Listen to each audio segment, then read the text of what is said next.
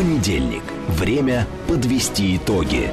Главный редактор радиостанции «Говорит Москва» Роман Бабаян вместе с вами обсудит и проанализирует главные события прошедшей недели, их причины и последствия. Вспомним, что было, узнаем, что будет. Авторская программа Романа Бабаяна. Программа предназначена для лиц старше 16 лет. 18.07 в Москве. Это радио «Говорит Москва». Я Роман Бабаян, главный редактор радиостанции. Добрый вечер всем. А, ну что, вот пытаюсь понять, с чего начать, то ли с наших позывных всех, и, или же сразу же с летучки. Не, давайте сразу напомню. Телефон прямого эфира. Работаем мы в прямом эфире 8495-7373-94,8. Телефон для ваших смс-ок плюс 7 925 4 восьмерки 94,8. Работает наш телеграм-канал «Говорит МСК Бот», и здесь сейчас началась трансляция нашей с вами программы. Она же началась еще и на нашей странице ВКонтакте ВКонтакте. И на Ютубе она тоже стартанула, и сейчас наш звукорежиссер скажет нам, сколько человек уже подключился к нашей трансляции. Сколько?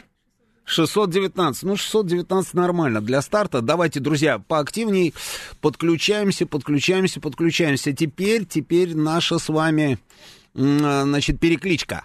А, Роман, не опаздывайте. Что такое? Еще ничего не сделал, только зашел, а уже э, куда-то опоздал. Ну ладно, поехали. Уфимское время, Греция, Афины в ожидании, Тагил смотрит.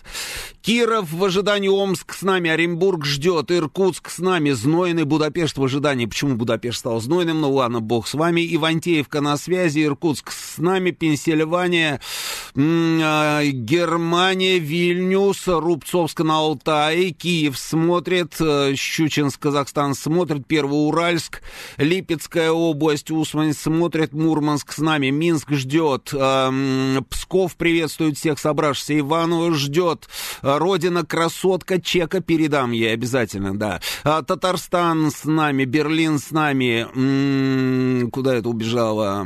Берлин с нами, да-да-да-да-да-да.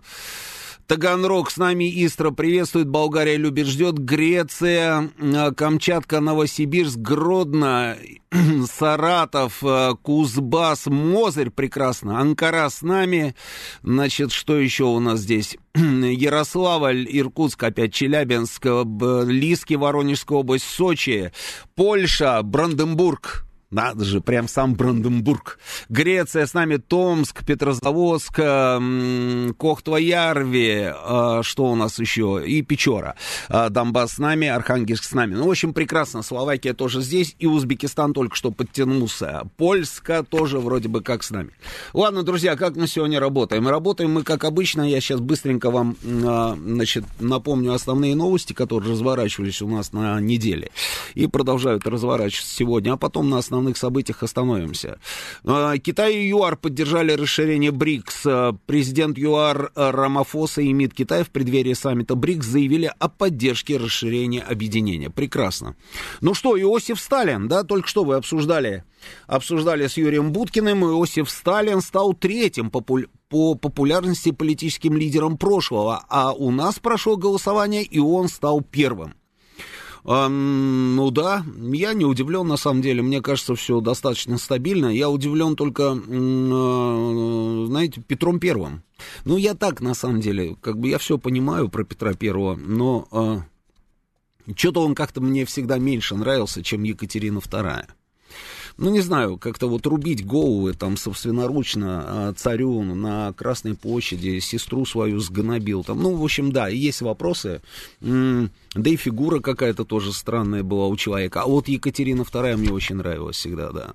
Ладно, идем дальше. Расследование взрыва на АЗС в Махачкале передали в Москву в начале прошлой а, недели. Дальше идем. Часть трудовых мигрантов, нам тут сообщают, могут покинуть а, Россию из-за ослабления рубля. Ну да, это тоже понятно. Значит, такой прогноз дал глава узбекской диаспоры э, Москвы. И э, опрос провели среди представителей этой самой диаспоры. 50% респондентов думают о том, чтобы уехать из России в связи с курсом э, доллара.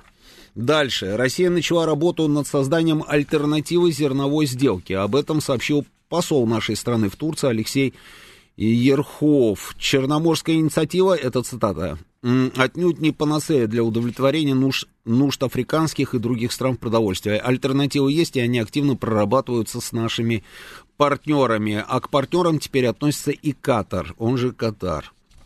Отечественные иностранные перевозчики, выполняющие рейсы между Россией и другими странами, уже осенью могут столкнуться со сложностями в обеспечении таких перелетов.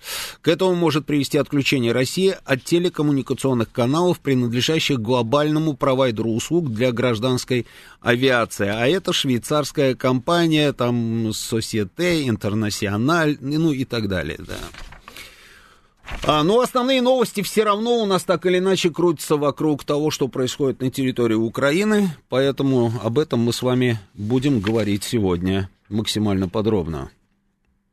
Тут у меня спрашивают, что я думаю по поводу а, истории, значит, с нашей ну, с, с неудачей нашего лунного проекта. Ну, что я думаю? Я, на самом деле, я ну, знаете, я не оригинален.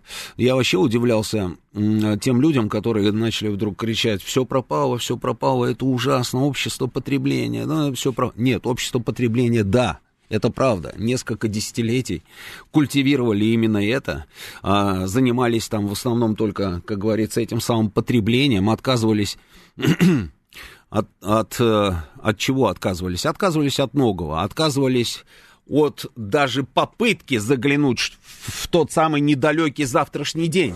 Никто не хотел заморачиваться. Потом вдруг поняли, мы об этом с вами говорили, помните, неделю назад, потом вдруг поняли, решили, не, ну все-таки нужно поднапрячься, да, вроде бы так поднапряглись, да, и вот такой вот проект отправили, да, закончилось неудачей. Но это не значит, что на этом, как говорится, все. И неправы те, которые кричат, что да не, ну, Россия, ну, у нее никогда же в жизни ничего уже больше получиться не может. Да ну вы что, это же, как там Барель сказал, что он там сказал у нас? Это а, очередной мой любимый персонаж, как-то нас там назвал, снова там это бензоколонка, я потом чуть попозже найду эту цитату, ну так, по памяти, бензоколонкой с атомной бомбой, да? А, не оригинален, не оригинален товарищ. А, но у нас очень много людей, которые считают, что да, действительно. Ну нет ничего в современной России, говорят, говорят они, а чем можно было бы гордиться. И вот это вот была такая попытка жалкая, которая закончилась катастрофой. Это все не так. Это совсем не так. Да, это случилось не получилось то, что мы задумывали, хотя вроде бы изначально все было просчитано. Я знаю там мнение специалистов, и у нас сегодня эксперты были в эфире, которые говорили, что все должно было получиться. Но не получилось. Космос это такая штука, когда не всегда все получается, даже если у тебя все просчитано. Иногда происходят такие вещи, которые вот раз и становятся неожиданностью. Даже для тех людей, которые, ну, уже с высоты сегодняшнего дня мы понимаем, что они были практически гениями, да. А, плохо то, что случилось, плохо а, критично, мне кажется, нет. Я думаю, что нужно будет продолжать, и через несколько лет мы посмотрим, что запоют те, которые говорят, что сегодня мы ни на что не способны.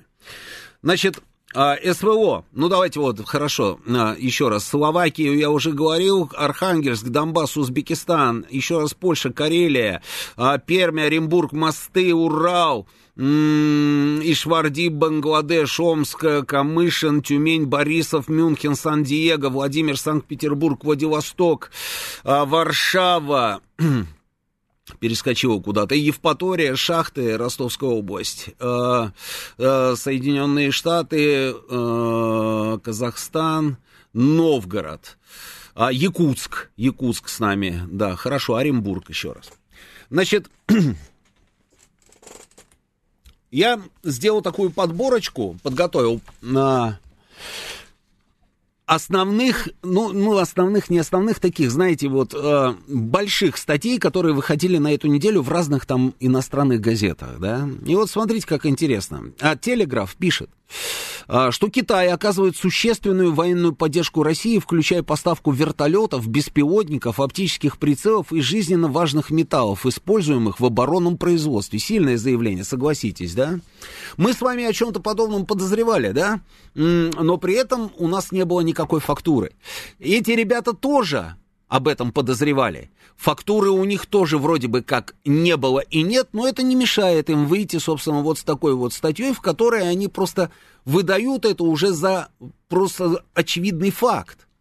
А, и оптические прицелы, и важные металлы, которые используются в оборонном производстве. Что это за металлы, а, которые используются в оборонном производстве, которые нет у нас, а есть у Китая? Ну ладно. А, Поставку вертолетов. Какие вертолеты поставляет там Китай? А, тоже хотелось бы понять. Беспилотники, ну, про Иран я знал, там про Китай, может быть, догадывался, да. Но а, вот как-то вот все в одну кучу, и очень странно это звучит. Но тем не менее, в общем, они об этом написали. Дальше. Опять в Телеграф. Отставной там какой-то полковник британской армии. А, человека зовут Ричард Кемп. Он дает интервью. Ну, это нормальная история. Журналисты там просят там военных там прокомментировать а, то, что происходит на линии боевого соприкосновения, да. И вот он дает, а, собственно, интервью, и в этом интервью он заявляет, что НАТО, судя по всему, оставило надежды на победу Украины в конфликте с Россией. Оп, интересно, да? А почему он об этом говорит? А говорит он об этом не просто так. Говорит он об этом ровно потому, что один из людей, один из руководителей НАТО, тоже вышел, собственно, а, на интервью, сделал заявление, что а, Украина, ну да, да, Украина, наверное, не победит, и это становится уже очевидным. И что мы, конечно, должны ей помогать, да, но вряд ли наша помощь может привести а, к победе Украины над Россией. Что тут началось? Как только он сделал это заявление, началось страшное. Значит, начали выть в Киеве, начали выть э, в самой штаб-квартире НАТО, э, в Америке, в Англии, в общем, везде стали кричать, как он мог сделать такое заявление, зачем он сделал это заявление, ну как вообще у него язык повернулся это сказать. А, этот человек, когда оказался под таким давлением, на следующий же день он говорит, меня неправильно поняли. Меня неправильно поняли. Я когда читал его заявление по поводу того, что его неправильно поняли, я ждал на эти фразы, что меня неправильно перевели переводчики, хотя потом подумал, какие там могут быть переводчики, он же говорил там со своими, да. А, в общем, он включил заднюю скорость. Его неправильно поняли, да. И следом за тем, как он включил заднюю скорость, появляется господин Столтенберг. И я все никак понять не могу. Слушайте, Столтенберг, он же уже 26 раз должен был уйти в отставку, правильно? Они все продляют и продляют, что ли, ему. Уже вот сейчас 23-й, там, по-моему, продлили его... А, он в 22-м должен был уйти, продлили до конца 23-го, да? А, ну, в общем, короче, появляется Столтенберг и говорит, мы будем помогать Украине столько, сколько надо. Мы дадим Украине все, что нужно Украине для того, чтобы Украина сделала это, то, все, 20-30, понимаете? Но люди, люди, которые считаются экспертами и у которых берут интервью, а те западные газеты, которые потом выходят с публикациями, с материалами, и не только газеты, там и сюжеты тоже. Люди, которые а, должны разжевать обычному человеку. Все то, что, и, как говорится, привести в понятное э, положение. Все то, что происходит, собственно, на линии фронта, эти люди, они что же не дураки, они, во-первых, видят, что там происходит, потом они понимают, какие настроения на самом деле в штаб-квартире НАТО, и не только в штаб-квартире НАТО, поэтому они так раз резюмируют и говорят, что не, мы считаем, что НАТО все-таки уже давным-давно поставило крест на Украине и понимает, что Украина победить а, в этом конфликте никогда не сможет. Вот такая вот история, да. Дальше, значит, дальше. М-м- а, вот Вашингтон Пост. Мне понравилась вот эта вот статья, это как раз про Луну-25, да. А, Вашингтон Пост говорят, что Луна стала желанной целью для стран всего мира, что вызвало современную лунную гонку. А, ну да, потому что тут и Индия собирается тоже отправлять свой этот аппарат, как он называется, Чандраян, да, Чандраян-3. А, Чандраян, индийско-армянский аппарат. А, Чандраян-3. Ну ладно, да, в общем, Чандраян-3 они отправляют на Луну, а, и а, до этого Китай, что-то туда отправлял. И поэтому, значит, они приходят к выводу, что начинается какая-то умная гонка. На мой взгляд, никакой умной гонки нет, просто каждый пытается реализовать собственные планы. Да, у нас пока не получилось, посмотрим, что сделают, собственно, э, индийцы. А, там же Вашингтон-Пост пишет, что э, Пентагон может столкнуться с проблемами при пополнении запаса боеприпасов а, опустевших из-за военной помощи Украине. Мы тоже об этом говорили, вы помните? Я вам говорил, что у них огромная проблема. Ну, я говорил про Украину, да. В первую очередь речь шла о 155-миллиметровых вот этих вот снарядах, и а, взять их было неоткуда. У них не, не хватало мощности производства, чтобы при этой интенсивности а, боев, которые вот сейчас идут, чтобы у Украины постоянно были полные запасы. Они собирались строить какие-то заводы. А, но президент Путин, президент Путин сказал, что они не построят эти заводы. Не построят. Он встречался там с нами, и он, я вот помню, это заявление, сказал, они эти заводы не построят. Потому что для того, чтобы построить эти заводы, они должны потратить будут несколько миллиардов, но они очень сильно, говорит, будут думать на тему того, имеет смысл тратить эти деньги или нет, потому что рано или поздно все закончится, они будут думать о том, куда потом, что делать с этими заводами и так далее. Поэтому этих заводов не будет. Но так и у них же, у самих тоже эти проблемы, видите? И они сейчас начинают ломать голову, что такое а, можно предпринять для того, чтобы, собственно, на своих на свои склады, а, как говорится, завести эти боеприпасы. Есть проблема. Значит, Financial Times, это я вам все говорю за одну неделю. И заметьте, а, это такие центральные, центральные газеты, централь, ну, такие авторитетные там издания, да, а, и все практически об одном и том же разными словами. Financial Times, официальные лица США – все более критически и со скепсисом относятся к контрнаступлению Украины. О, бинго, еще одни туда же, понимаете, да? Дальше. Вашингтон-Пост снова. У Украины заканчиваются варианты контрнаступления. Wall Street Journal. Конфликт России и Украины рискует превратиться в затяжную борьбу на несколько лет. А, ну и так далее. В общем, одним словом, одним словом, явно, совершенно явно информационное поле, в котором доминировала, еще недавно доминировала абсолютно Украина, и причем с определенным знаком, как вы понимаете. Это информационное поле, оно не то, что начало меняться, оно уже изменилось. Оно просто изменилось.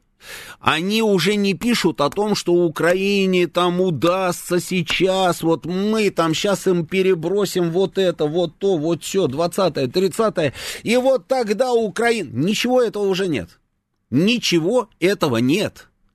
А, есть совсем другое у них ничего не получается, имеется в виду Украина, они буксуют, у них проблемы, нашей помощи недостаточно, и обязательно нужно найти выход из ситуации. И вот здесь, и вот здесь, а, и появляются потом вот такого вот рода натовцы, а следом за натовцами, следом за натовцами появляется человек, фамилия которого Саркози.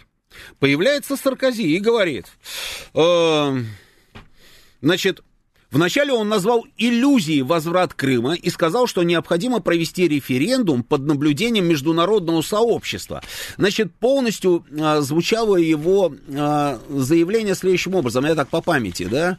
Он говорит, слушайте, Крым, который до 54 года был, а, значит, российским, а, и большинство людей в Крыму считают себя русскими, и эти люди там с удовольствием, собственно, вернулись в состав Российской Федерации, о чем тут можно говорить? О каком возврате Крыма, в принципе, можно говорить? Это нужно считать, это иллюзия. В Крым никогда не вернется. Но было бы неплохо, говорит он, если бы вот это вот решение и настроение людей были бы закреплены а, а, проведенным референдумом под наблюдением каких-то международных, международных экспертов. Здесь, с одной стороны, можно... Это, это заявление, кстати, Саркози не понравилось ни а, Киеву, а, ни нам, я думаю, тоже не понравилось, потому что Саркози, он тот еще товарищ. Вы знаете, это ровно тот самый человек, который прилетел тогда в 2008 году срочно а, к премьеру, к премьер-министру, которого звали Владимир Путин. И именно он вот какими-то вот такими вот, знаете, вот двусторонними такими вот э, э, словами, там, я не знаю, заявлениями, э, добился того, что мы не, не стали входить в Тбилиси. Все же задавались вопросом, почему мы туда не вошли, почему мы оставили у власти Саакашвили, хотя уже могли бы, как говорится, довести дело до конца, как это обычно делают, допустим, те же самые там американцы, там и так далее, и так далее. Но мы туда не вошли. Мы вернулись назад, наши войска ушли там, это, э, и, и на этом, как говорится, вот это вот все закончилось в восьмом году. Кто это сделал? Это сделал Саркози. И сейчас, смотрите, он забрасывает вот эту вот штучку, забрасывает, что да-да, Крым, конечно, мы понимаем, да, он был там в составе России, да, хотя Крым был в составе Советского Союза, и передача тогда этого, э, э, значит, полуострова из состава одной Советской Республики в состав другой Советской Республики не означала ровным счетом ничего. Вообще ничего. Но он, видите, как бывает, он был в составе России, да, до 54 года. Там люди, конечно, они такие, они все русские. Но было бы неплохо провести референдум. Тема референдума – это ровно та самая ловушка, в которую нас заманивали ровно с первого дня после воссоединения Крыма с Российской Федерацией – какой референдум еще мы должны были там провести? Они прекрасно знают, и Саркози лучше нас с вами знает, что там был проведен референдум абсолютно легитимный референдум, и не проходил этот референдум ни под какими дулами автоматов, как они нам, помните, да, а, вещали отовсюду из европейских столиц, и не только из европейских. А, и я помню, когда Меркель сюда приехала 10 мая, не 9 мая, а 10 мая она приехала сюда, стояла перед журналистами рядом с президентом Путиным, и не стесняясь, оккупацион, оккупацион, оккупацион, поднимите вот это вот, а, на ютюбе есть вот это вот заявление, заявление Меркель, вы увидите, да, это просто феерическая была наглость. Оккупацион, оккупацион. Там был проведен референдум, они это знают. Они не сомневаются в результатах этого референдума, именно потому, что там они знают настроение людей. Все они знают, но они пытаются нас всегда заманить в эту ловушку. А давайте вот, вот проведите еще один референдум, под наблюдением каких-то там наблюдателей. А кто такие эти наблюдатели, месье Саркози? А эти наблюдатели мы, мы вам пришлем, этих наблюдателей, обязательно найдем во Франции этих наблюдателей. Вы же не сомневаетесь в объективности французских наблюдателей? Нет, конечно, да. А мы из Германии вам пришлем наблюдателей. Вы же не сомневаетесь в объективности а, немецких наблюдателей? В общем, одним словом, да, вот он сделал это заявление, оно вывело из себя, на самом деле, всех в Киеве, да, и я думаю, что в Москве наши не отреагировали особо, но я думаю, что в Москве это заявление тоже не понравилось. Все эти слова он произносил, значит, в интервью «Ля Фигаро», то есть это еще одно авторитетное издание. А, и там же он, так знаете, а, на десерт, на десерт так подкинул Киеву, значит, э, по мнению экс-президента Франции, говоря о вступлении Украины в Евросоюз, Брюссель дает Киеву ложные обещания, которые не будут выполнены никогда.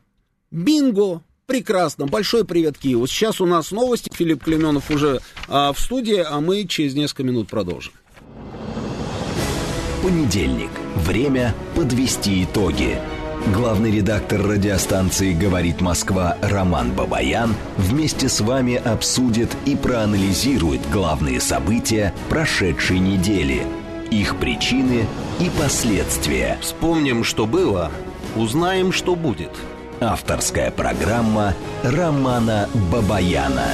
18.37 в Москве, это радио «Говорит Москва». Продолжаем работать в прямом эфире. А, я Роман Бабаян. Я нашел а, заявление Жозепа Барреля. А, значит, ду ду ду ду ду ду Вот. Говоря об отношениях Евросоюза и Китая, он отметил, что Пекин, в отличие от Москвы, остается настоящим геополитическим игроком, а российская экономика для этого слишком мала. Россия, сказал Барель, это экономический карлик. Она похожа на бензоколонку, у владельца которой есть атомная бомба. Мне кажется, я это уже где-то слышал, нет? Ну, мы же слышали уже это заявление. Ничего нового господин Барель не придумал, просто взял там, как говорится, и приписал себе а, эти самые слова. По-моему, их Обама же, да, по-моему, говорил, да? Ну, неважно, в общем, ладно. Ну, так вот, а, вот такая вот инициатива Саркози. И опять я говорю, мягко стелет, потому что он говорит, что нужно, нужно провести все-таки этот референдум, потому что этот референдум поможет, как он сказал, поможет, необходим для утверждения настоящего положения вещей. Для настоящего положения вещей нам никакой референдум а, в Крыму проводить не нужно, потому что в Крыму мы уже все сделали, и Крым это уже, как говорится, все. Господин Саркози. А, крымская история, мы не возвращаемся, у нас теперь на повестке а, совершенно другие, как говорится, регионы, да, и другие планы.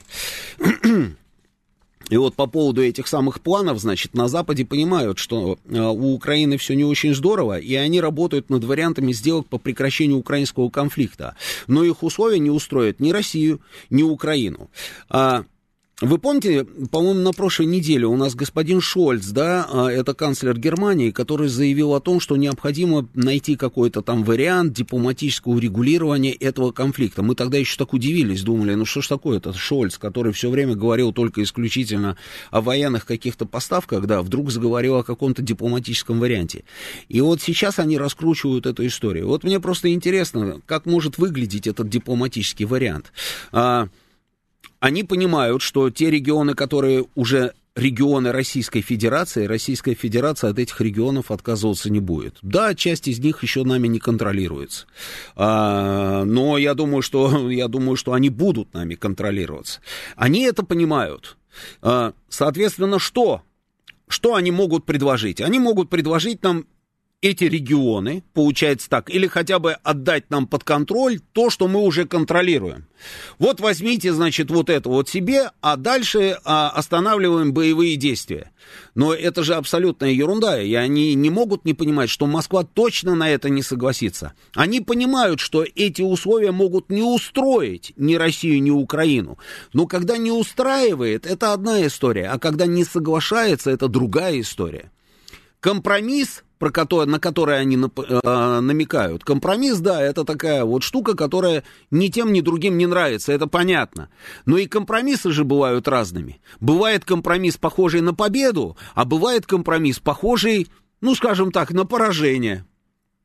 Вот этот вариант, который они нам предлагают, он нам дает что? Да он нам ничего не дает. Он просто фиксирует то, что у нас есть сегодня де-факто, а а дальше, дальше все это закончится огромной головной болью в будущем. И они ровно на это делают ставку. И именно к этому варианту они сейчас хотят и привести. Именно поэтому пошли все эти заявления. Именно поэтому они сейчас пытаются и информационную повестку там изменить.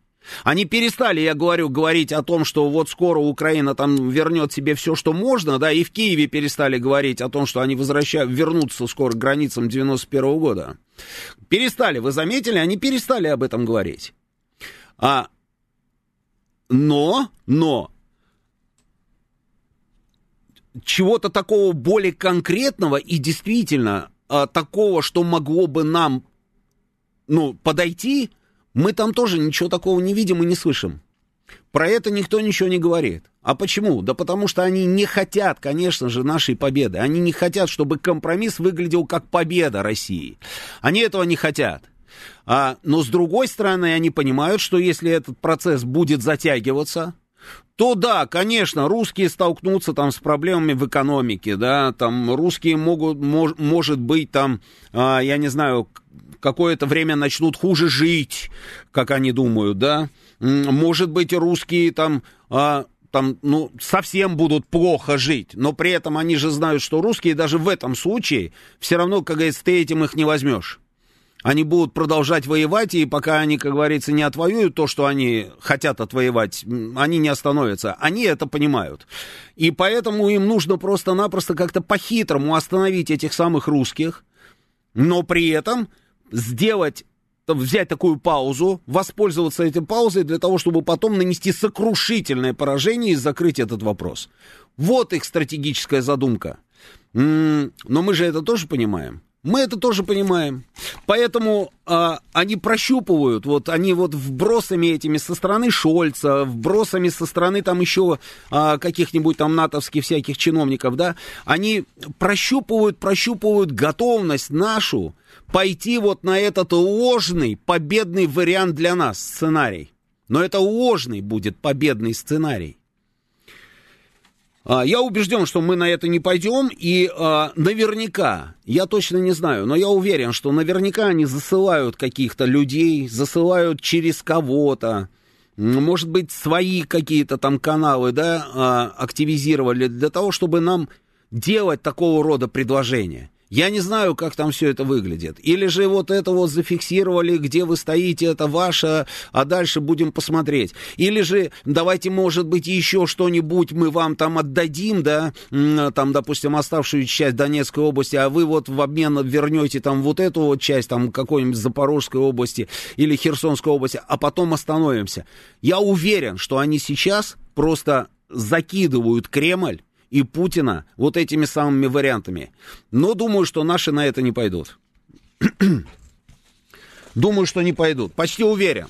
Потому что ну, нет никакого смысла. Это приведет просто к тому, что эта война начнется там через определенный промежуток времени, причем небольшой промежуток времени. И а, нам будет просто сложнее. А, на этом фоне, на этом фоне, значит, Зеленский отправился в Голландию. Зеленский прилетел в Голландию, встретился там а, с премьер-министром, который еще пока премьер-министр, но его скоро не будет, да, то есть там а, Рютте, он, по-моему, там последние какие-то там месяцы, да, досиживает.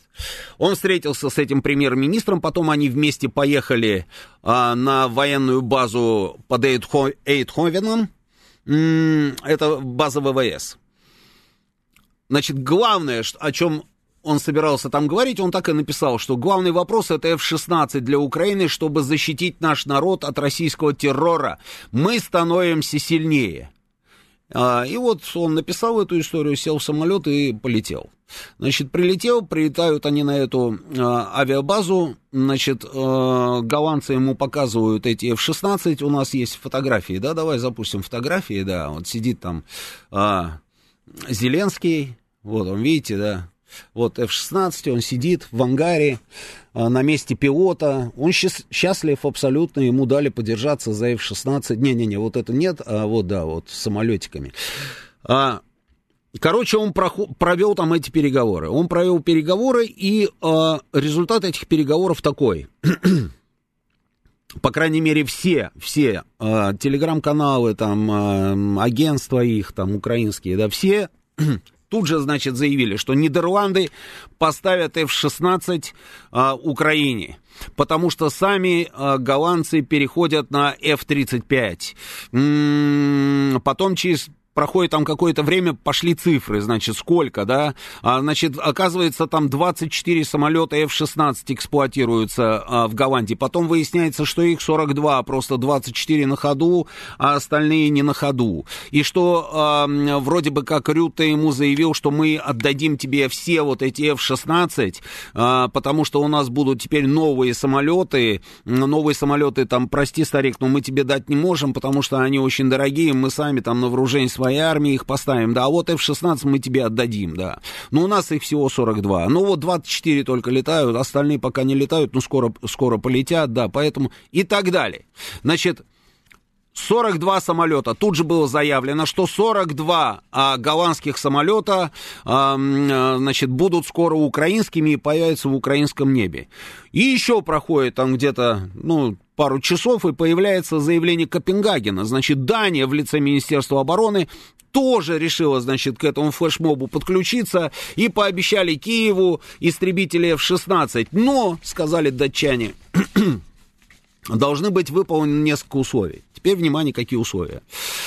А, отборка, проверка и обучение персонала. Мы же уже это слышали, правильно? И более того, мы же слышали о том, что пилоты эти вроде бы где-то уже обучаются, да? То ли там их учили, то ли еще где-то их учили. Их учили, по-моему, и в Голландии, и не в Голландии. В общем, везде этих пилотов а, украинских вроде бы как летчиков обучают пользоваться F-16. И тут Дания, Несмотря на то, что вроде бы как уже и закончили обучение, очень многие украинские пилоты говорят, отборка, проверка и обучение персонала. А дальше. Наличие необходимых разрешений. Я вообще этого не понял, что это за такие разрешения. Там вроде бы американцы ждали разрешения или еще какие-то должны быть разрешения. И третий пункт – подготовка инфраструктуры и логистических цепочек. И потом я так посидел, посмотрел на эти три пункта и понял, что на самом деле, слушайте, датчане, датчане, они, конечно, а, это, что это вообще было? Это был пиар? А, а что было у голландцев? У голландцев тоже был пиар. Потому что, а где конкретика, когда появятся эти самолеты? Я про эти самолеты слышу уже как минимум полгода, что эти самолеты вот-вот там должны появиться. И каждый раз говорят о том, что необходима инфраструктура, необходимы пилоты, которые могут управлять, необходим инженерно-технический состав, который должен обслуживать эти самолеты. А для этого необходима база для этих самолетов, где эти самолеты должны будут находиться, где будут эксплуатационные технические части, где будут там системы базироваться системы заправок, там, ну, целые аэродромные комплексы должны где-то находиться, где должны будут стоять эти самые самолеты. И должны будут обслуживать эти самолеты. А, украинские товарищи, а, а, а как это возможно? Так это же невозможно. А я уже об этом говорил, я повторю. Для того, чтобы они получили F-16, необходим целый комплекс. Я не знаю, что такое необходимые разрешения, про которые говорят в Копенгагене, но то, что отбор, проверка обучение персонала, это да. Но научить персонал можно. Предположим, вы научили летчиков, они знают, там, на какие кнопки там нужно давить и какими штурвалами там нужно управлять этим самолетом, где там включается там что, они все это знают, хорошо. А, а где будет стоять этот самолет? На территории Украины. Хорошо, он будет стоять на территории Украины. То есть инженерно-технический состав тоже будет украинский, я правильно же понимаю? Ну, вряд ли же это будут какие-то иностранные специалисты. Вряд ли, потому что если бы это были бы иностранные специалисты, мы с вами бы уже давным-давно F-16 видели в составе ВСУ. Но они почему-то делают заявление, но F-16 там не появляются. Почему? Потому что это главная проблема. Главная проблема не в том, чтобы взять самолет и перевести его на территорию Украины. Нет. Главная проблема его где-то там разместить и обслуживать. В этом проблема. Батальоны технического обеспечения, они должны быть. Там должны быть механики вооружений, механики, там, я не знаю, группы э, систем опознавания, механики, э, там, мотористы, которые будут заниматься этими движками этих самолетов. Там, должны, ну, там много специалистов должны быть, которые э, должны знать этот борт. Где взять такое количество этих спецов, это раз – и где будут находиться эти самолеты? Они так и будут перелетать из одного, э, с, одного аэродрома в другой аэродром, э, на другой аэродром, из одного города в другой город. Но нет, мне кажется, это не вариант. Нам говорили, очень многие эксперты, что они могут пойти на то, чтобы эти самолеты базировались там где-нибудь в соседней Румынии. Но почему же до сих пор эти самолеты не базируются в Румынии, у меня вопрос. Мы уже полгода слышим. Я видел до этого и визит а, министра обороны Украины на, на всевозможные Рамштайны. Помните, он платок показывал, на котором был нарисован этот самый а, F-16. Я видел заявление Зеленского и Ермака, и Подоляка. Ну, то, то есть вот все вот эти вот персонажи, они все говорили по поводу этих самолетов, что эти самолеты скоро будут у них. Ну где эти самолеты? А этих самолетов нет. И вот сейчас Зеленский туда едет, встречается опять с Рюте, при этом с Рюте он встречался уже много раз. У них прекрасные отношения, насколько я понимаю, они всегда улыбаются и с удовольствием друг друга обнимают, там это все понятно, да. И опять заявление, значит, что самолеты будут, а... но когда? Опять вопрос. Датчане, значит, мы передадим 19 самолетов. 6 самолетов мы передадим там типа к концу декабря, 8 в следующем году, а 5 в 25 году. Ну да, всего получается 6 плюс 8 плюс 5, получается 19. И вот эту вот математику мы с вами ведем, я говорю, уже полгода. А самолетов нет. А они считают, украинцы, да, я имею в виду украинское руководство – они считают, что вот, а, ну, это, это, это вот ровно то, что им нужно. То есть это такое, вот знаете, это оружие возмездия. Вот как только у нас появится F-16, как говорится, то все, то все. Русским кирдык. Говорят они на полном серьезе.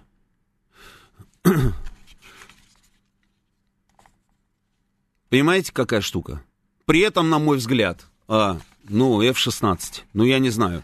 А, F-16, конечно, хороший самолет. Ну, что в этом самолете такого выдающегося, что они связывают с этим самолетом? Ну, как, как, это, как, как последняя надежда, что ли, для них? Вот дайте нам F-16, и сразу все будет. Ну, вы же больше ничего, ни про что другое же не слышали, наверное, так же, как и я, да, только про эти F-16 они говорят. Просто вот лекарство от всех болезней, понимаете, F-16 у нас появится, и сразу все, мы в дамках. Это очень странно. Вообще странно все это выглядит. Но вот такая, такая вот надежда на прорывной успех после поставок F-16, она более чем странно выглядит. Ну, хороший самолет, да, ну и что? Ну, F-16, ну это устаревшая модель. Они сами это знают прекрасно. Да, модель устаревшая. А, м- что там, скорость, вот, 2000 км в час, высота 16 километров. А, эксперты говорят, что для воздушного боя не приспособлены. Многоцелевой. А, ну, ну, машина старая. Машина старая. Это не F-35, не F-22, это F-16. Потом им дадут эти F-16, и они думают, что они будут на них летать, и, и как бы и все? Нет. Эти F-16 точно так же будут падать. Вот если возвращаемся к этому самому графику поставок, который был обнародован Копенгагеном, да, 6 к концу декабря, а 8 в следующем году и 5 в 25-м. Слушайте, в 25-м году 5. Откуда такие горизонты? 25-й год. Что будет а, с теми шестью и восьмью к 25-му году? Или же с шестью самолетами, которые поставят им в декабре, как говорят датчане, на к тому году, когда они должны будут поставить 8, может быть, уже этих 6 бортов будут сбиты? Ну, в общем, странная история, но они, тем не менее, вот прям вот, вы знаете, вот смотришь, и какой-то нездоровый у них вот этот вот э, нездоровый, нездоровая дрожь такая. Вот они произносят даже с дрожью в голосе, мне кажется, вот эти F-16.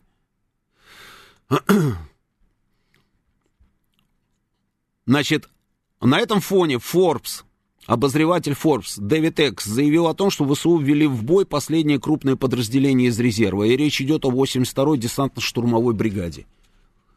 Опаньки называется.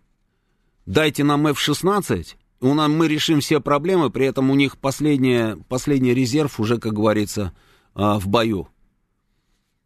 Потери сумасшедшие. Они это понимают? Конечно, понимают. 31 бронетранспортер потерян в битве за одну деревню. Это пишет Бильд. Отмечается, что 23 машины из 31 были поставлены странами НАТО, причем обломки остаются на поле боя ввиду невозможности их эвакуации. 23 из 31. И это все натовская техника. Они фиксируют, они же там э, работают, понимаете, да, вот они приезжают и там работают, снимают, фотографируют, там разговаривают, берут там эти все интервью. И они потом приходят и начинают давать вот эту вот самую математику. А на этом фоне появляется Зеленский такой счастливый в кабине F-16 и говорит, а вот у нас сейчас вот появится F-16, и мы закроем все вопросы. Нет, это так не будет, так не работает.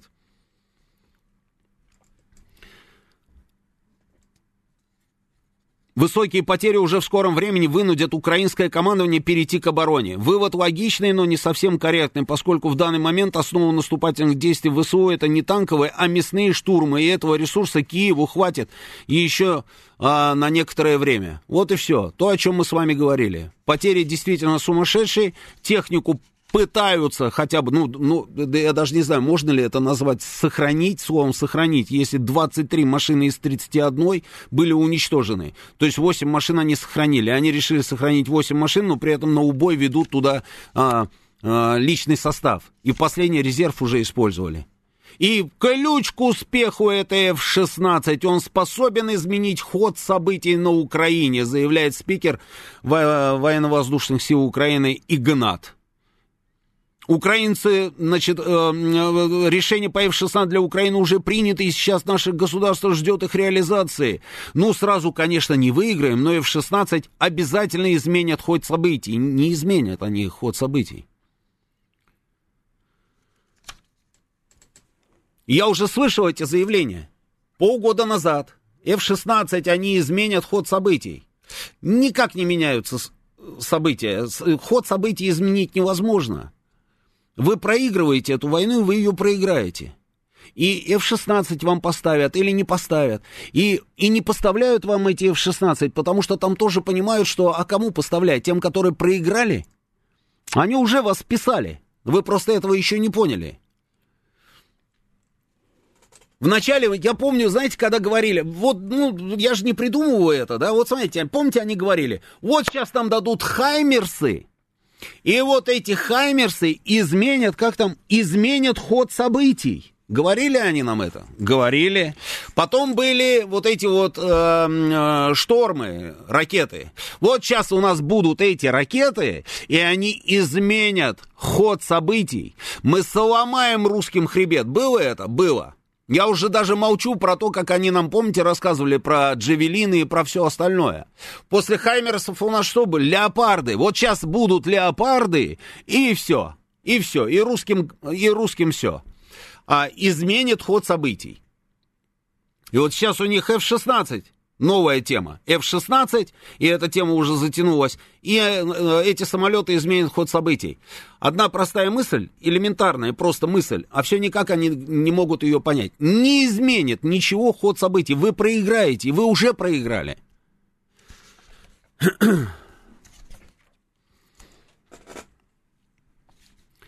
Бросают людей на убой тысячами, тысячами. Они Тут была статья тоже, я начитался, видите, там всех этих газет, да. А, перед завтраком не надо читать, я начитался. А, что, оказывается, для того, чтобы изменить ход событий, это тоже, по-моему, то ли американцы, то ли англичане. Им нужно мобилизовать 3 миллиона человек. 3 миллиона человек. Вы же видели, может быть, тоже эту статью. 3 миллиона человек. И они считают, что это возможно, потому что 30, ну, там, знаете, вот эта математика, 30 миллионов населения, то все, 20-30, 3 миллиона мы поставим под ружье. Не получается поставить 3 миллиона под ружье. Потому что огромное количество людей просто убежало. Одни откупились и сейчас уже на старте сидят где-то в районе границы для того, чтобы соскочить и не попасть под эту мобилизацию. Они, понимая все это, они под мобилизацию подводят уже тех, кого нельзя никогда отправлять ни в какие войска. Но все равно они не смогут набрать то необходимое количество людей. И они сами заговорили сейчас о своих потерях. Это большая проблема, и никакие F-16 им не помогут. Сейчас у нас новости, продолжим через несколько минут. Понедельник. Время подвести итоги. Главный редактор радиостанции «Говорит Москва» Роман Бабаян вместе с вами обсудит и проанализирует главные события прошедшей недели, их причины и последствия. Вспомним, что было, узнаем, что будет. Авторская программа Романа Бабаяна. Программа предназначена для лиц старше 16 лет. 19.07 в Москве. Радио «Говорит Москва». Продолжаем работать в прямом эфире. М-м, я Роман Бабаян. Вот читаю ваши сообщения.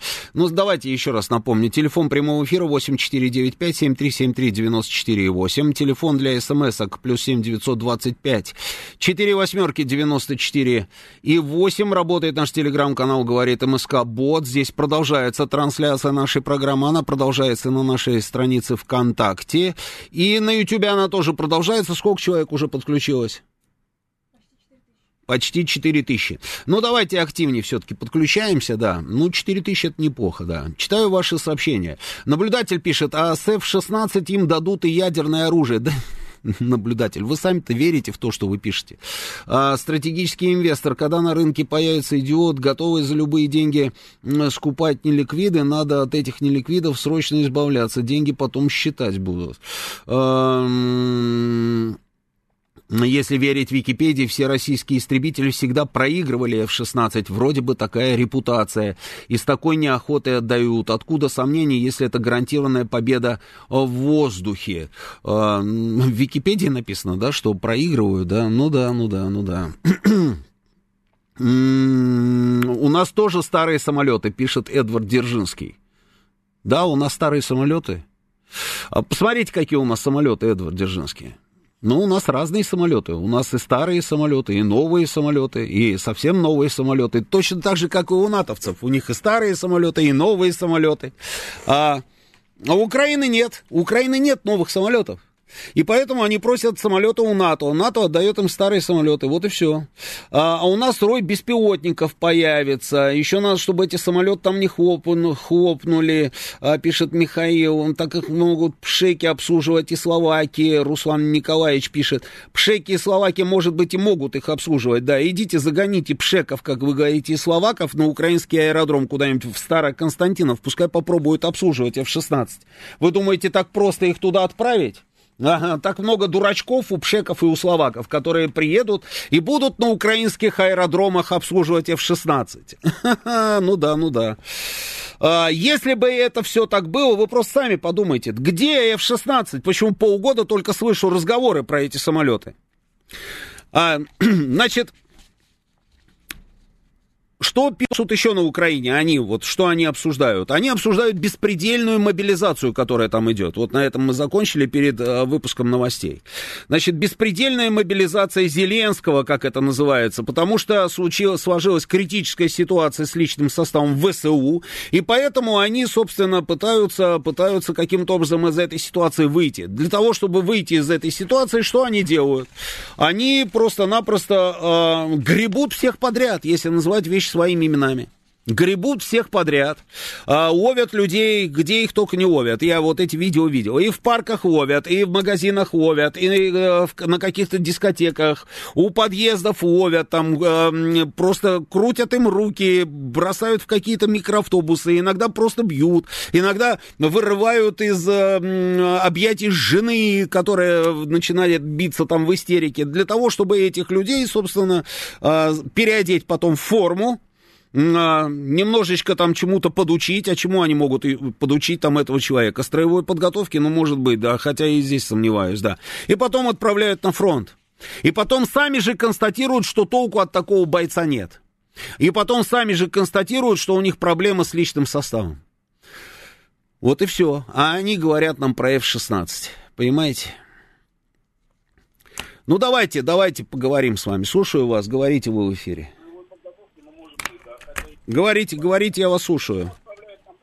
Алло, Роман, добрый вечер. Здравствуйте. Роман, добрый вечер. Э, э, Сан Саныч на линии. Здравствуйте, я слушаю. Говорите, пожалуйста. Смотрите, э, привет из Крыма всем, дорогие товарищи мои, тут все замечательно. Отлично. Проблема F-16 проблема F-16 только одна. Угу. Это то, что можно под этот самолет подвесить а, какую-то серьезную Да, места подвески ракету. есть. Есть места подвески, да. Понимаете, штука да. какая? Поэтому нужно сбивать на самом взлете. Других проблем нет. Самолет как истребитель слабый абсолютно слабый. Ну, места вот. подвески есть, совершенно верно, да, так оно вот. и есть, спасибо. Все, спасибо. все остальное, вот это да. единственная проблема, что можно под него подвешивать а, бомбы или в том числе ядерные, в том числе ядерные. Да, вот да, спасибо, проблема. спасибо. Значит, ядерные бомбы э, можно или нельзя э, подвесить, это даже не важно. Никто никакие бомбы никому не даст. Какие ядерные бомбы? Забудьте про это. Не будет никаких ядерных бомб. А, места подвески есть, ракеты подвесить можно, но это не самая большая проблема. В любом случае это боевой самолет, это все равно проблема. Но это не решение, это не путь к победе, про который они говорят, понимаете? Я же про что? Я не про то, что F-16 это так себе ерунда. Нет, это не ерунда. В любом случае, старый это самолет или не старый самолет, это боевой самолет. А, но они говорят, что вот как только у них будет F-16, они победят. А я говорю совершенно обратное, что даже если у них будет не F-16, а пускай будет новейший какой-нибудь самолет, они все равно не победят. У них проблема, у них нет людей. Им неким воевать. И то количество техники, которое у них есть, им недостаточно. Мы перебили огромное количество, сожгли этой техники, которую им натовцы поставили. Они это фиксируют. Они пытаются сейчас ее хоть как-то там еще где-то сохранить, эту технику, потому что без техники будет совсем все плохо. Ну а как сохранить технику и при этом, собственно, еще и дать какой-то результат? А результат они хотят дать. И если раньше они говорили там, что вот результат их этого наступления будет выход к Азовскому морю или на набережную Яуты они метнутся, то сейчас они говорят, что результатом может быть уже там, я не знаю, взятие хоть какого-нибудь города, маломальски крупного, понимаете? Хоть какого-нибудь, как Бахмут обратно там вернуть, там, я не знаю, а, а, еще какой-нибудь город потому что у них ничего не получается и нет ресурса для того, чтобы это сделать. И они подозревают, что через минимальный промежуток времени они столкнутся с нашим наступлением. А остановить нас уже будет неким. Вот проблема в чем. А это означает, что помимо тех территорий, которые мы уже контролируем, у нас будут еще территории. Слушаю вас, говорите. Здравствуйте. Здравствуйте. Олег. Э, вы знаете, да, это был бы отличный вариант, если бы ну, наши, наши войска от стратегической обороны перешли бы к стратегическому наступлению. Но пока что еще вот, наверное, в ближайшие полмесяца или чуть больше у них они еще будут, э, то есть их наступательный потенциал ВСУ полностью, он уже заканчивается, но еще не закончился до конца. И, наверное, где-то на юге они еще будут рыпаться. Они будут рыпаться везде в силу своего характера. Они будут рыпаться. Я разговаривал с ребятами, которые, э, ну, вот, э, собственно, там находятся и оттуда возвращаются. И они рассказывают, что, слушайте, а, они рассказывают, это мне напомнило, знаете что? Это мне напомнило, как мне в свое время мой переводчик в Багдаде рассказывал, что когда они воевали с Ираном, Говорит, стреляем, стреляем, говорит, там уже, говорит, горы трупов, горы трупов. Эти трупы лежат, их никто не убирает, а персы все продолжают идти, идти, идти, идти, идти, идти. А и то же самое рассказывают сейчас наши, что там огромное количество просто людей, они, ну вот как вот сейчас принято говорить, перемалывают, убивают а они все продолжают рыпаться и рыпаться, а результата нет. И поэтому никакое уже Азовское море никто не вспоминает. Никто там не говорит уже ни про какой Крым. Уже говорят там, я не знаю, вот а, хотя бы там Бахмут вернуть там или Такмак, да, там. А, ну, хоть что-то такое более-менее круп, крупное. Но этого тоже ничего не получается. И более того, еще и на Харьковском направлении они теряют населенные пункты. Они же теряют населенные пункты на Харьковском направлении. Они перебросили туда резервы, они сняли их с других направлений, перебросили на Харьковское направление для того, чтобы наших остановить, а остановить не получается. И в ближайшее время нам нужно ждать информации из Купянска. Он же Купинска, говорят ребята, да? А из Купянска надо ждать информации. И, скорее всего, они его оставят. А дальше, дальше мы будем посмотреть. Они, они понимают, что им нужно что-то делать а, но при этом а, у них нет ресурса это сделать, понимаете?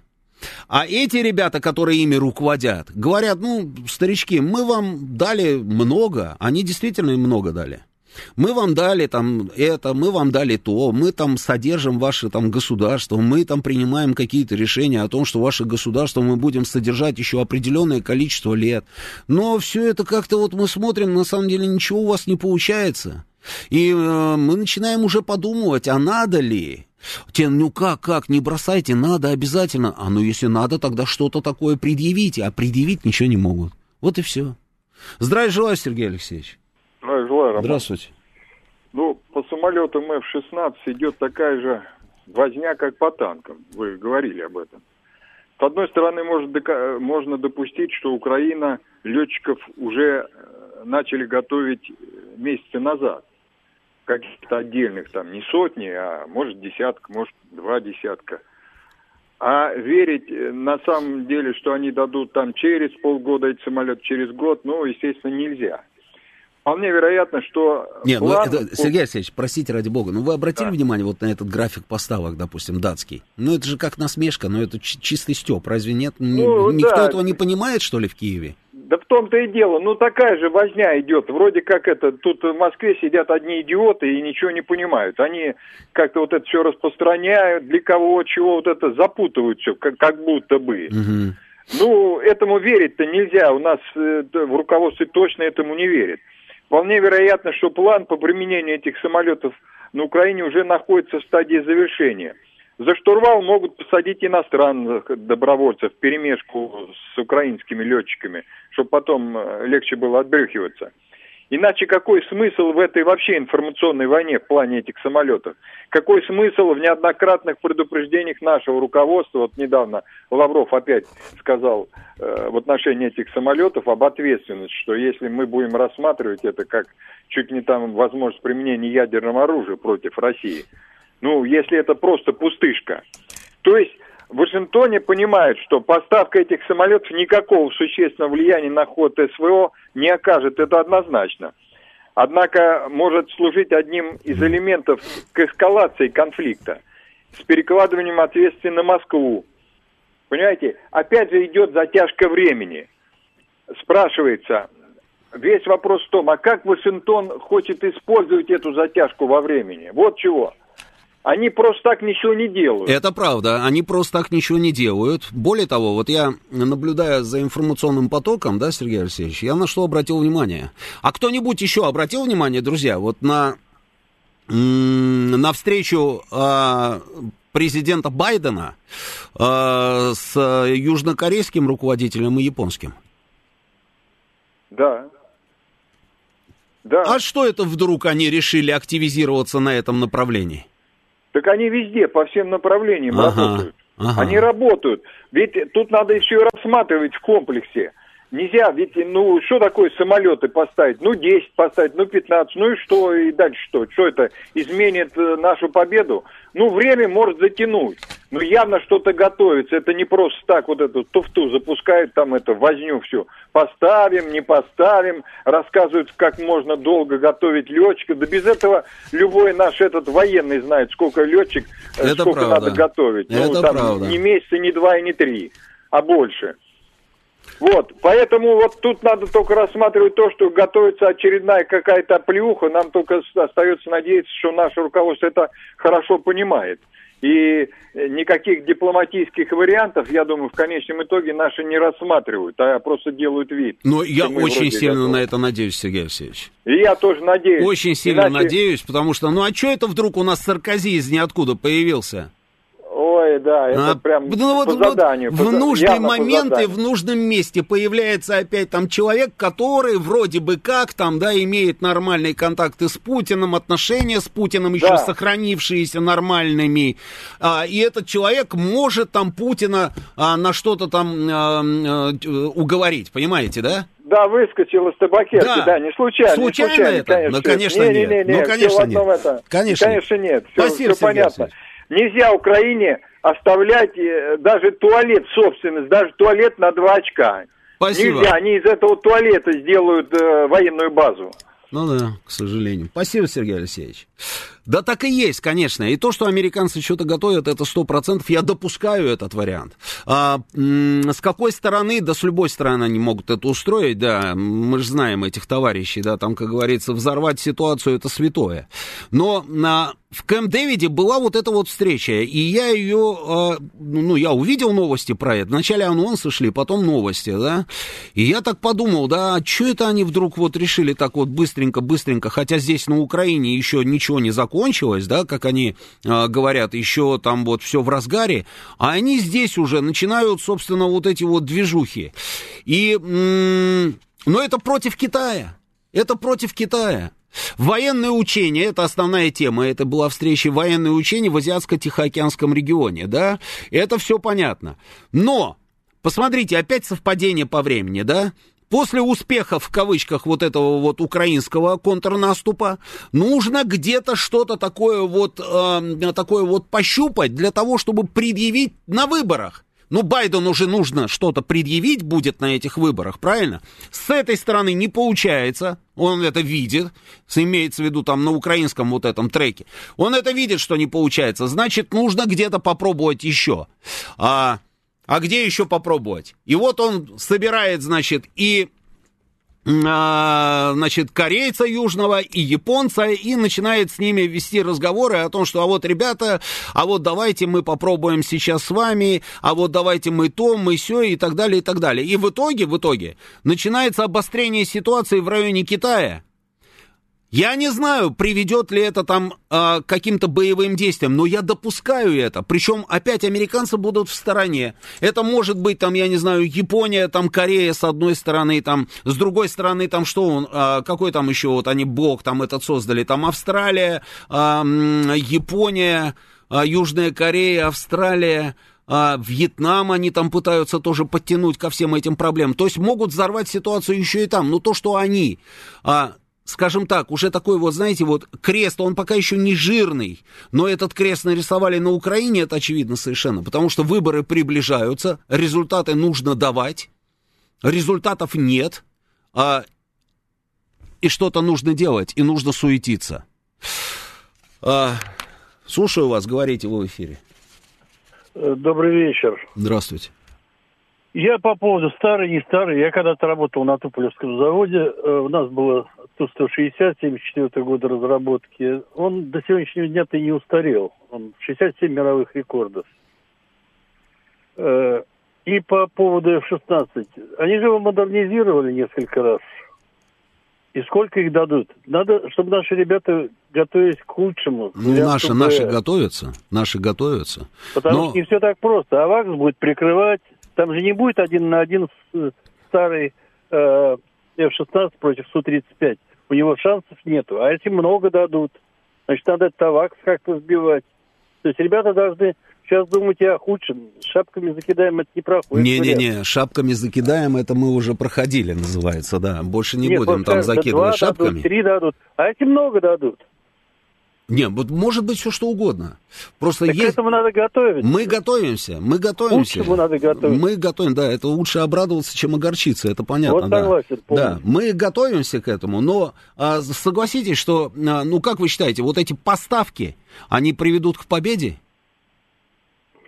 Нет, не одни же самолеты, люди решают. Ну, конечно, ну, конечно, я же про это и говорю. А здесь проблема. Но навредить много Навредить могут. Они могут, да. Навредить на брюхе это... у него там, мама не горюй, сколько можно понавешать. Навредить могут, да. Спасибо, спасибо. Слушаю вас, говорите, вы в эфире. Алло. Да, говорите. А, здравствуйте.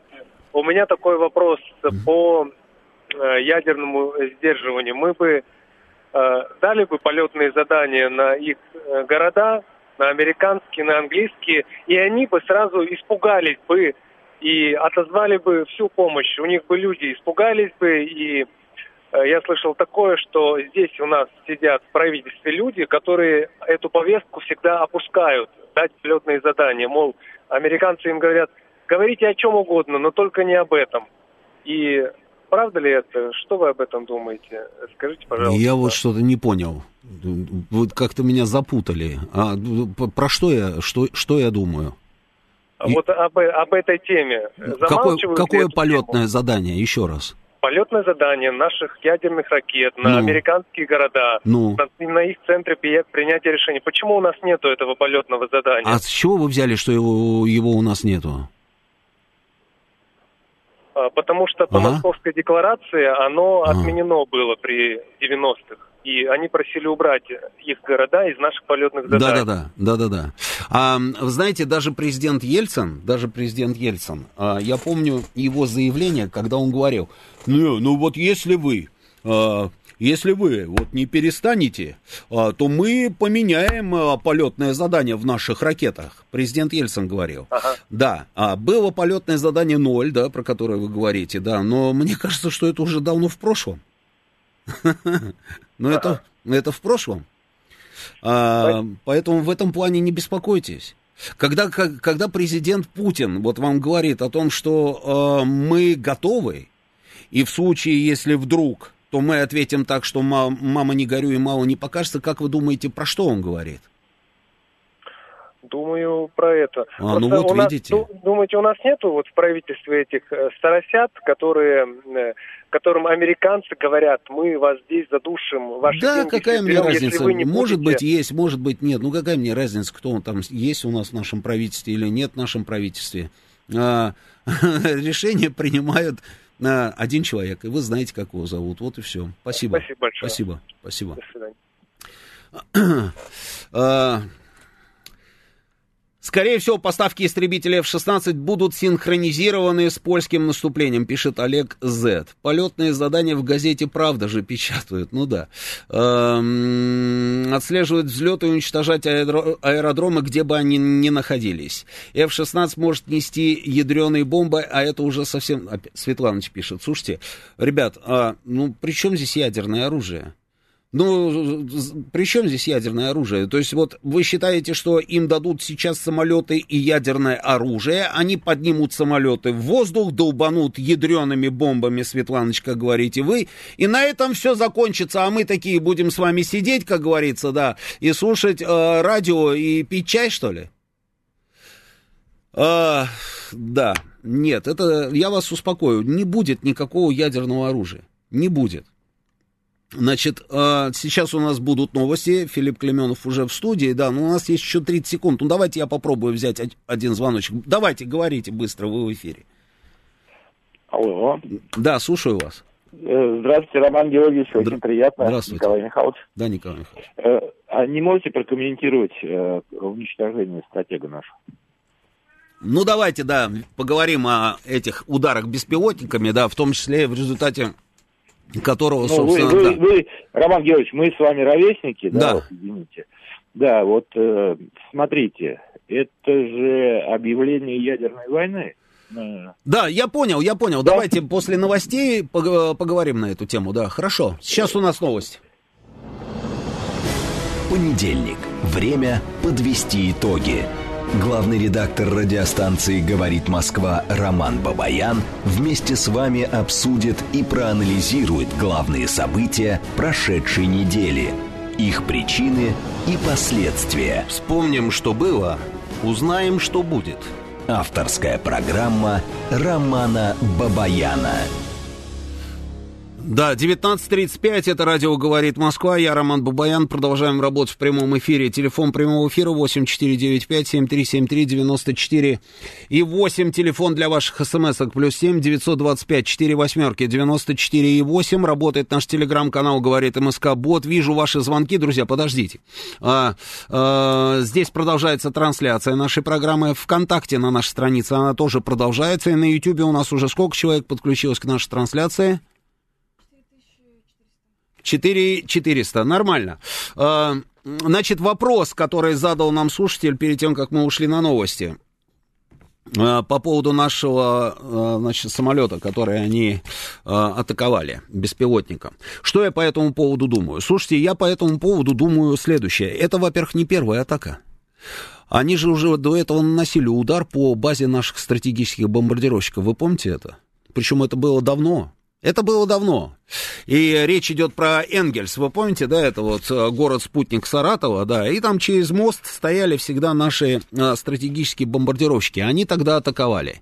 И вот тогда, и вот тогда мы оказались, собственно, перед, перед выбором. А перед каким выбором? А выбор был очень простой. В нашей доктрине везде написано, что если подвергаются атаке наши стратегические силы, это означает просто объявление войны, и поэтому мы должны просто а, отвечать. Но а мы тогда вот все сидели и думали, ну, я имею в виду высшее российское руководство, вот они долбанули по Энгельсу. А, да, вот это вот все, и теперь мы что, теперь ядерным оружием должны ударить по Украине, получается? Ну, это же прям вот, как говорится, вот прописано там черным по белому в нашей доктрине. То есть, значит, мы должны ударить ядерным оружием по Украине. Но мы этого не сделали. Мы пошли другим путем. Мы взяли, перебросили наши самолеты, сняли их из Энгельса и перебросили их вглубь нашей территории. Повторяется история.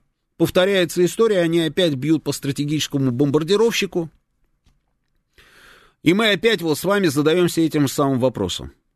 Ну, я, если честно, ну, я не знаю, я, я не считаю, что нужно применять ядерное оружие а, вот после того, как был нанесен удар по нашему бомбардировщику. Мне кажется, что это чересчур. Но, но, а как так получается, что наши самолеты опять можно атаковать какие, какими-то копеечными этими беспилотниками. Ну почему нет никаких навесов? Я не знаю, ну должны же быть какие-то сетки, наверное, да? Вот стоят, стоят эти самолеты, вот они стоят. А, ну уже повесьте вы эти сетки. И эти навесы они спасут, спасут этот бомбардировщик. Это же очевидная история. Это то же самое, как они атаковали тогда Новороссийск, они э, продолжают атаковать там Крымский мост э, своими этими беспилотными, уже морскими вот этими вот э, устройствами, беспилотниками морскими. Мы говорим, ну повесьте хотя бы там, поставьте эти банные заграждения, там еще что-то. Вот это меня удивляет. И вторая штука, которая меня удивляет, слушайте, а как туда вообще долетел этот беспилотник? То, что они будут бить этими беспилотниками, это очевидно. Это мы с вами уже воспринимаем как аксиому. И мы с вами договорились об этом еще там месяц назад. Что они будут атаковать, и они будут посылать там эти беспилотники в сторону Москвы. И каждый день мы с вами видим.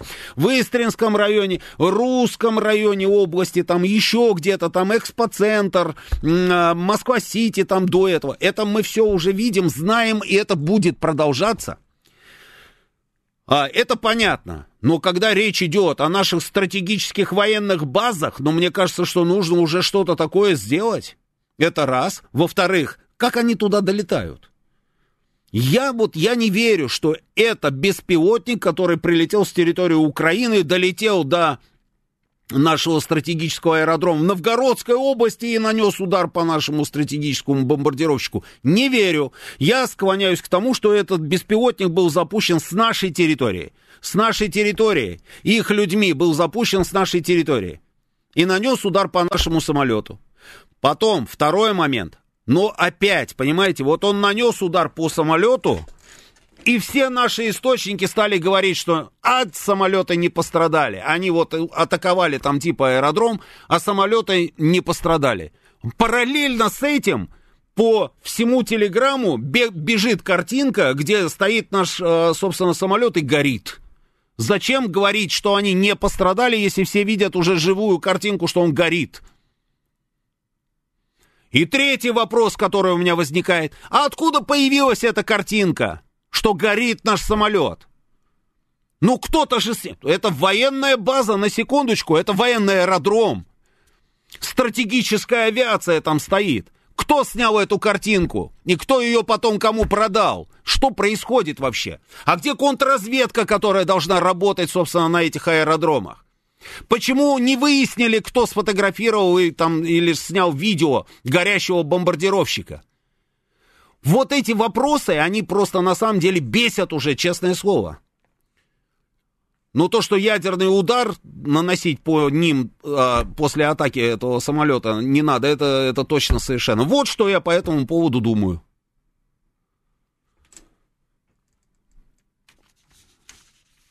Они так и будут нас обстреливать этими беспилотниками.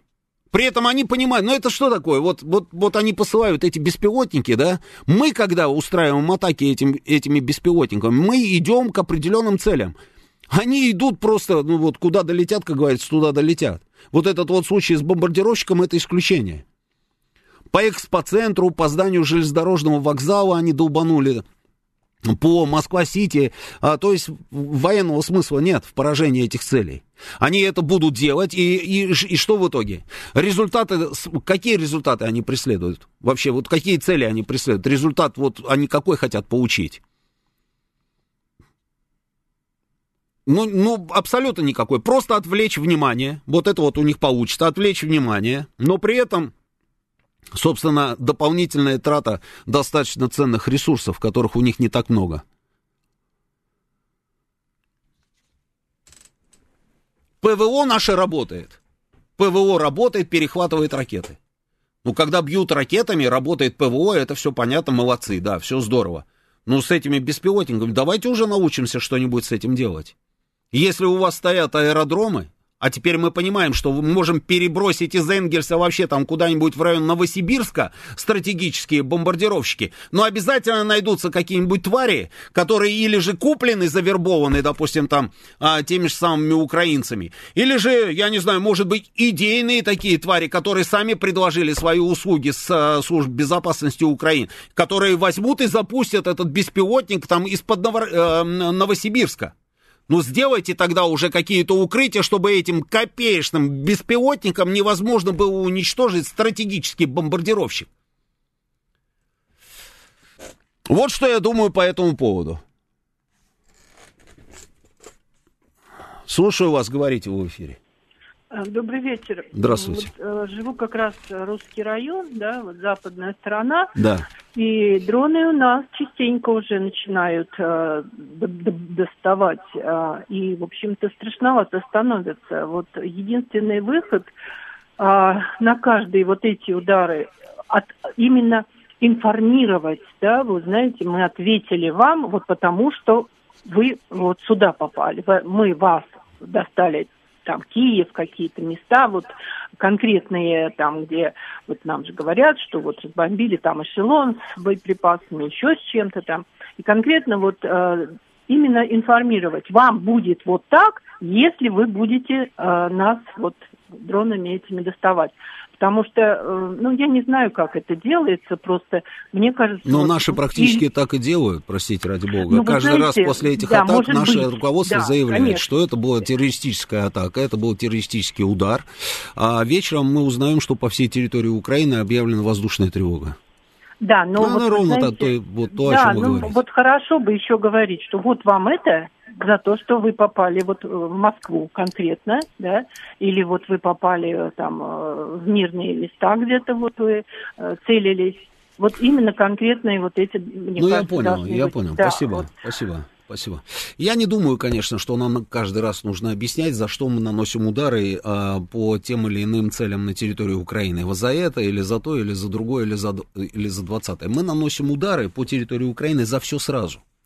За все сразу, за то, во что превратилась Украина. Я вот очень часто думаю, знаете, вот, а вот что не хватало, понимаете, этим людям? Вот удивительная вещь. Вот, вот чего им не хватало? Ведь посмотрите, они к чему привели вот к 2023 году, что мы с вами имеем? Мир разделен просто на враждебные, враждующие друг с другом лагеря, а, и катализатором стала вот эта самая Украина. Вот та самая Украина, которая на самом деле, а, это, вот когда распадался Советский Союз, это, это вот максимально, максимально успешная республика была. У нее было абсолютно все. У нее была наука, у нее был промышленный потенциал, у нее было блестящее сельское хозяйство, у нее были выходы в, в моря, у, у, у нее образованное население с прекрасным, а, с прекрасным потенциалом. То есть, ну, казалось бы, вот возьмите там, я не знаю, вот эту страну, теперь вы ею руководите и сделайте из этой страны там а, одно из самых успешных государств Европы. Ведь все для этого было сделано абсолютно. Более того, рядом была Россия, которая еще и за копейки давала им ресурсы, которых у них не было. Они на этих ресурсах стали зарабатывать деньги. Олигархи все украинские, они на чем заработали? Ровно на наших ресурсах. Они стали зарабатывать деньги. Они стали гробить собственную промышленность. Они угробили все, что можно. Они пустили под нож там все, вот, как говорится, все, что можно, все, что нельзя. И, и все почему? Потому что как только они получили эту самую независимость, они почему-то, почему-то решили тут же превратить свою страну а, в антироссию. Вот это удивительная вещь. Зачем, спрашивается? Зачем вы это стали делать? Живите, кайфуйте, называется. У вас прекрасные возможности. Но нет. Вот, вот, вот зациклились вот на этой вот антироссия, да, а, и пошли по этой дороге. Ведь когда они ставили памятник Голодомору, у них же были прекрасные отношения с Россией. Не было никаких проблем, но они пошли на это, они стали ставить памятник Голодомору. Прям практически в двух шагах от памятника родине матери Украине. Начали, вот пошли по этой дороге. Красный директор Кучма взял книжку, написал, что Украина не Россия. Да почему Украина не Россия? Что за идея фикс сумасшедшая? Россия не претендовала на то, чтобы Украина стала Россией. Россия, наоборот, сказала, ребята, ну как хотите, так и живите, вы теперь самостоятельные люди. И ваш руководитель вместе с нашим руководителем и еще с одним руководителем распустили Советский Союз. То есть вас отпустили со всем тем, что у вас было. И еще вдобавок все время вам давали, давали, давали, давали и давали. Но нет же, а он берет и пишет, а Украина это не Россия. Зачем? Откуда в голове у этого человека красный директор, директор крупнейшего а, завода, русскоязычной Украине, на русскоязычной Украине он, он пишет эту книгу. То есть вот какая-то бацилла, зараза, понимаете? И они пошли по этой дороге. И в итоге что? И что они получили? Я спрашивал много раз, еще вот я же ездил регулярно туда, я спрашивал много раз там у, у своих друзей, знакомых, я говорил, слушайте, ну как так получается, что вот это вот меньшинство, совсем маленькая часть людей, которая живет на Западной Украине, отравлена вот этой антирусской, допустим, там какой-то вот этой вот бактерией, да, как так получается, что они навяливают вам свою вот эту вот историю, и никто им не бьет по рукам, они так, ну, да мы не знаем, да мы не знаем, а вот да ладно, что на них обращать внимание. И в итоге что обращать на них внимание? Да вот вам, пожалуйста, они навязали вам свою идеологию, и в итоге эта самая идеология теперь правит и вашим государством, которое на сегодняшний день там в шаге от того, чтобы превратиться в одно из нищих государств Европы. Нищих государств Европы. Спрашивается, а зачем? И весь вот этот украинский народ оказался в заложниках вот у этих идиотов. Причем я даже не знаю, кто больше виноват. Потому что мы видели с вами, что во главе Украины стоял и бывший, а, там, я не знаю, коммунистический лидер, господин Кравчук. Потом красный директор, господин Кучма. Потом а, непонятный там человек по фамилии Ющенко с женой американкой, или кто она там у него была. Потом, потом вот уже потом, как говорится, и Янукович, и дальше уже вот, собственно, по списку. И в итоге, в итоге мы получили то, что получили. Весь этот народ оказался в заложниках. И огром просто... Я вот смотрю и все время поражаюсь этому. Просто обычные русские люди с русскими фамилиями. Иванов Иван Иванович. Чисто русский человек вдруг, вдруг через вот этот вот небольшой промежуток времени стал называть себя украинцем и ненавидеть Россию. Вот во что вы превратили свою страну. И перспектива у нее самая отвратительная. Как так получилось? Почему вы это сделали? Зачем вы это сделали? Вот этого ответа нет. Потому что пока у вас были нормальные отношения с Россией, а, вы зарабатывали деньги, у вас а, все было в порядке. Вы и олигархами становились, и не олигархами становились, и, и это у вас работало, и то работало, и двадцатое работало, то есть все было нормально.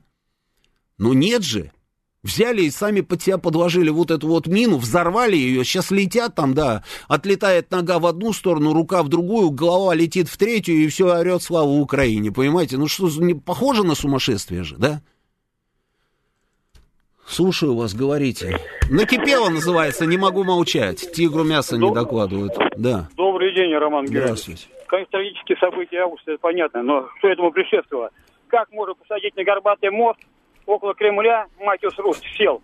Когда там коммуникации, троллейбусные линии, автобусы, люди масса. Это подготовка КГБ была. А за это слетели маршал Соколов и 200 генералов военных. А КГБ что делало? Как Матиус Руст сел на, на Горбатом мосту, можете мне объяснить? Без подготовки, тщательной. Он, он на Горбатом мосту сел, да? Да, да. Вот именно. И подходил прямо к стенам Кремля. Это можно без подготовки, без всего спецслужб. Извините, кто начал эту бомбу, подложил? Это не Украина Запада. Я Западную Украину знаю, там прекрасные люди, работяги. А это есть там такие деятели, как э, члены масонской ложи Святого Станислава. Кстати, и Кравчук там, и жена его, и все там еще бандиты многие. А почему Западная Украина, я не понимаю. Там работяги живут. Те же русины, те же православные люди. А вы какие-то там Запад, Запад. Вот этого я не понимаю. Зачем валить, когда мы сами взорвали страну Андропов? Что он делал, Андропов?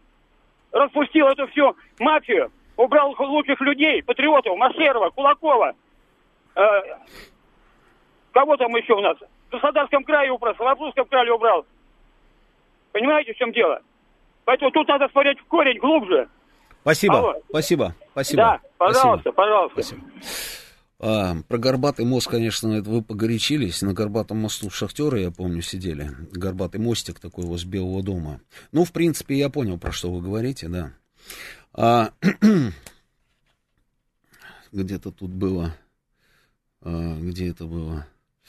Да, и вот осталось 7 минут, друзья. А, я вот тут, вот, нашел сообщение 1278. Уважаемый Роман, а тех диггеров, кто проверяет их на тему возможной принадлежности к террористам под прикрытием легенды, а мне типа интересно, как у нас с защитой стратегически опасных объектов. Туда любой бандит, если захочешь, может попасть. Не отвечайте в эфире. Вообще, мне кажется, это тема а, нашей безопасности, особенно в период военных а, действий. Ну да, это вот, видите, мы так закольцевали с вами на самом деле всю эту историю, да, наша безопасность и все остальное. Что касается диггеров, а, обязательно, обязательно тоже хочу сказать пару слов на эту тему.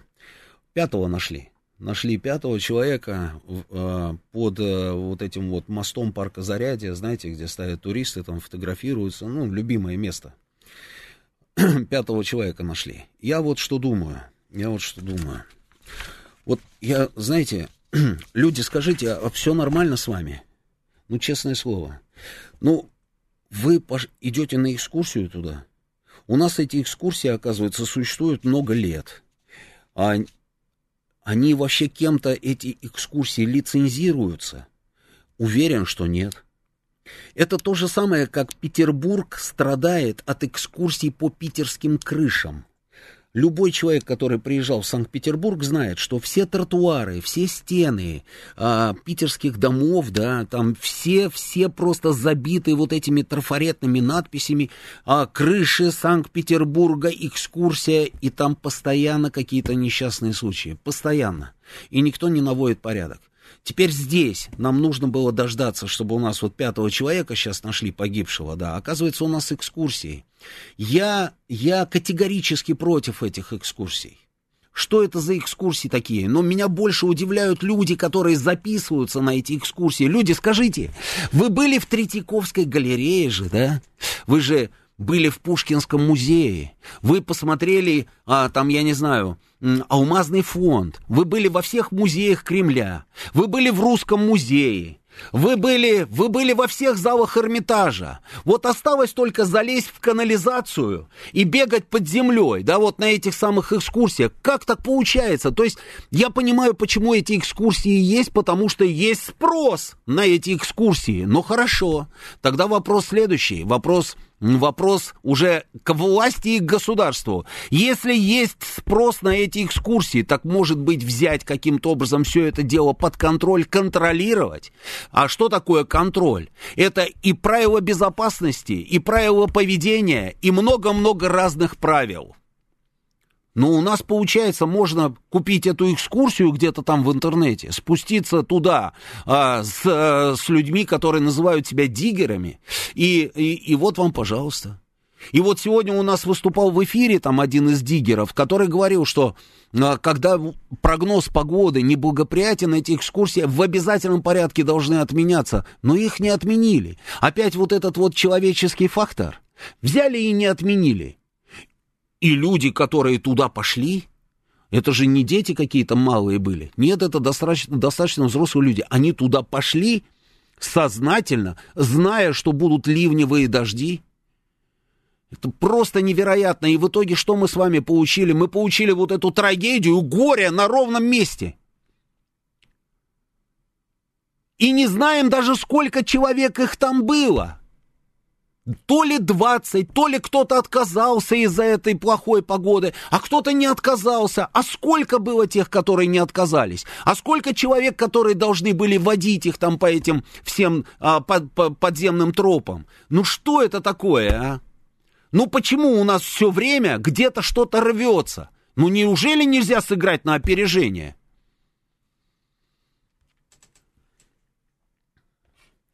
Слушаю вас, говорите в эфире, у нас осталось... Оп, сорвался звонок.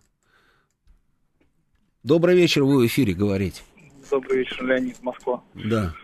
Ну, вы знаете, по поводу этих экскурсий, там еще, я так понял, ребенок тоже погиб. Э, вот, и, знаете, честно говоря, непонятно мне несколько ситуация вот какая. Сейчас в текущем положении какие-то люди могут забраться в коллекторы, куда они могут пройти, что, где они могут там заложить.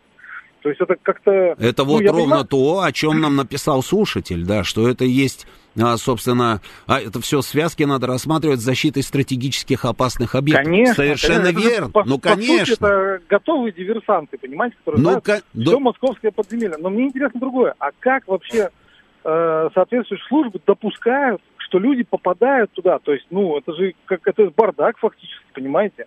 Это они, значит, в метро могут проникнуть через эти коллекторы и так далее, и так далее. И это, конечно, ну, несколько пугает, честно говоря. Да, я понимаю прекрасно, о чем вы говорите. Спасибо. И я абсолютно с вами согласен. И мы с вами прекрасно знаем, что такое метро. И мы знаем, что есть станции определенные, а, про которые, как говорится, мы только знаем, но никогда на них не садились, не высаживались. Мы все это знаем.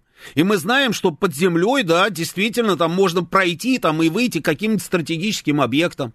Мы все это знаем. Но я же про это и говорю, что если у нас есть это, ну возьмите это под контроль.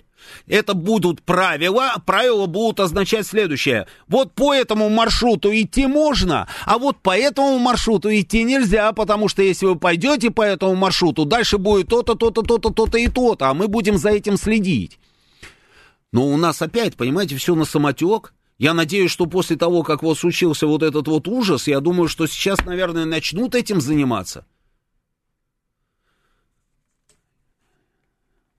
Филипп Клеменов у нас с новостями в студии уже. Сейчас будет выпуск новостей. После новостей два Георгия вам расскажут про футбол.